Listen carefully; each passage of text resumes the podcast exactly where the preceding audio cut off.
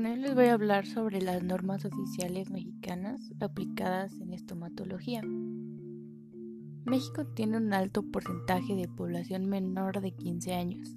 y dentro de este grupo un porcentaje mayor a 20 millones de niños tiene un nivel de educación básica y algunos problemas de salud pueden ser los causantes de que ellos se ausenten o incluso quieran desertar de esta educación escolar. Y puede que no lleguemos a este grado, pero sí les va a causar un bajo rendimiento, va a afectar su aprendizaje.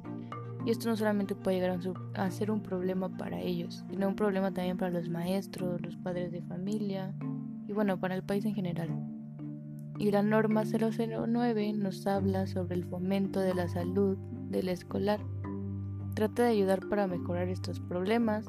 dar una mejor orientación de la, de la atención primaria a la salud y del derecho constitucional de la protección a la salud.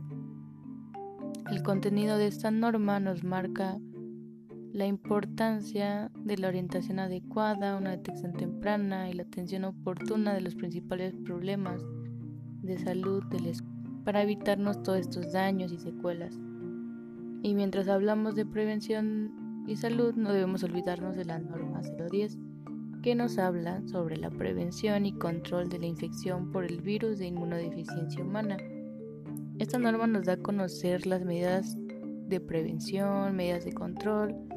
y también nos da diferentes puntos de vista y propuestas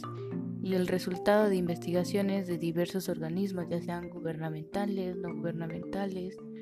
y privados, que han realizado en diversos ámbitos que ha generado esta epidemia. No hay que olvidar que este virus también se nos puede llegar a presentar en la boca. Debemos estar conscientes de tener un buen chequeo bucal para la prevención y control de enfermedades bucales, como nos menciona la norma oficial 013, que nos habla de la estrategia, las técnicas operativas, las medidas de control y vigilancia epidemiológica necesarias en materia de salud pública y que deben de ser realizadas por el personal de salud correspondiente y en todo y en todo establecimiento que ofrezca una atención médica, ya sean consultorios privados o públicos del Sistema Nacional de Salud. Nosotros como estudiantes del área de la salud, al terminar la carrera, vamos a buscar la posibilidad de colocar algún consultorio para brindarle atención a nuestros pacientes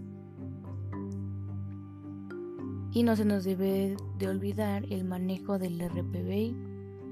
Es una norma que debemos tener muy presente. Esta norma es la 087 y nos habla de los residuos peligrosos, la manera en que se deben de separar, su almacenamiento, su recolección, su transporte, tratamiento y disposición final de los residuos peligrosos, ya que estos pueden llegar, bueno, llegan a ser un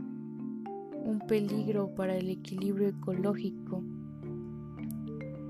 o el ambiente por sus características que tiene de ser corrosivo,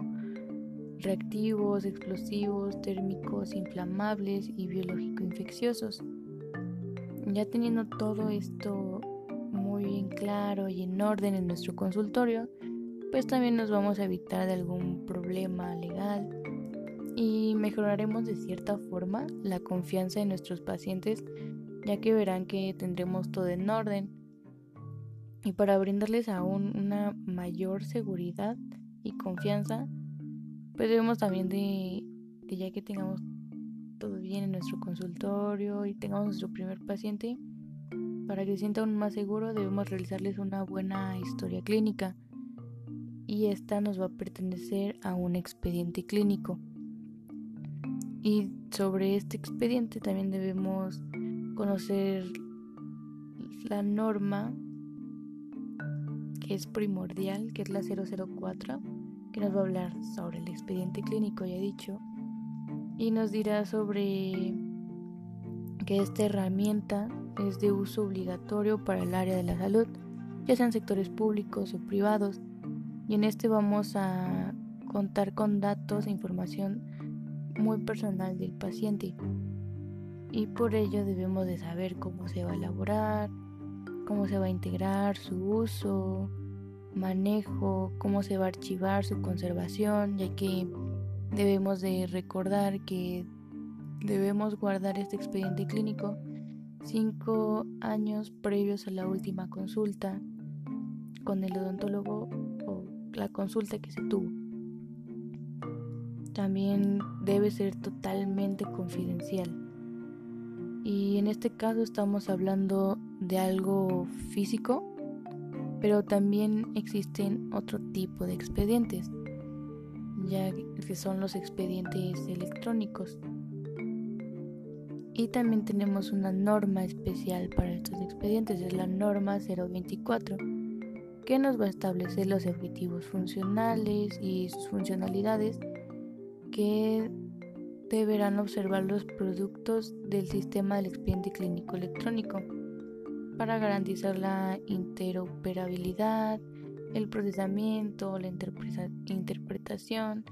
su confidencialidad, seguridad y uso de estándares y catálogos de la información de los registros electrónicos en salud.